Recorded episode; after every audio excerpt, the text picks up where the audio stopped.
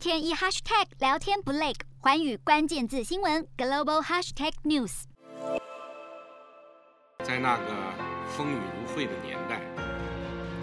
中华民族从未屈服。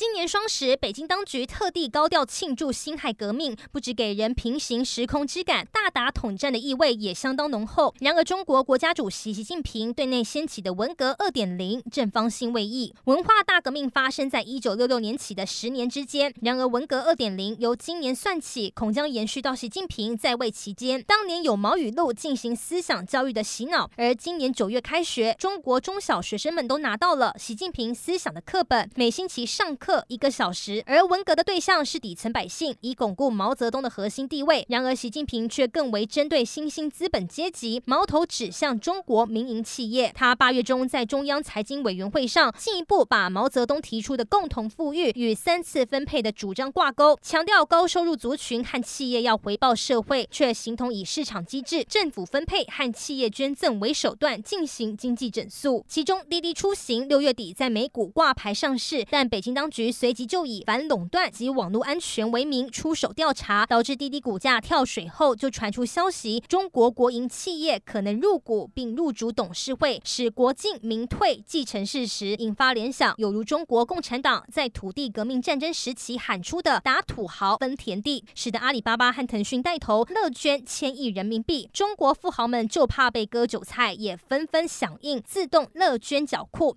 引发质疑，国家强迫企业捐钱有。如劫富济贫，而文革时大批青年红卫兵以破四旧为名，否定传统文化，破坏历史文物。如今北京当局也下重手，对中国娱乐圈进行文化整肃，不止抨击阴柔的花美男形象，还有包括吴亦凡、郑爽和赵薇等艺人，过去是热搜榜常客，如今接连被贴上道德败坏和辱华等标签，由网络上被消失。分析指出，中国贫富差距过大，疫情下更有恶化迹象，让习近平力推共同富。富裕因应，然而要长久共富，需要中国提高养老和失业险的覆盖率，以及均值的教育和医疗服务。但官方更多承担的作为，目前却还没看到。日韩焦点全面掌握，东亚局势全球关注。我是主播刘以晴，全新节目《环宇看东亚》，锁定每周四晚间九点，环宇新闻 MOD 五零一中加八五开破二二二。以及晚间十点，环宇新闻 YouTube 频道播出。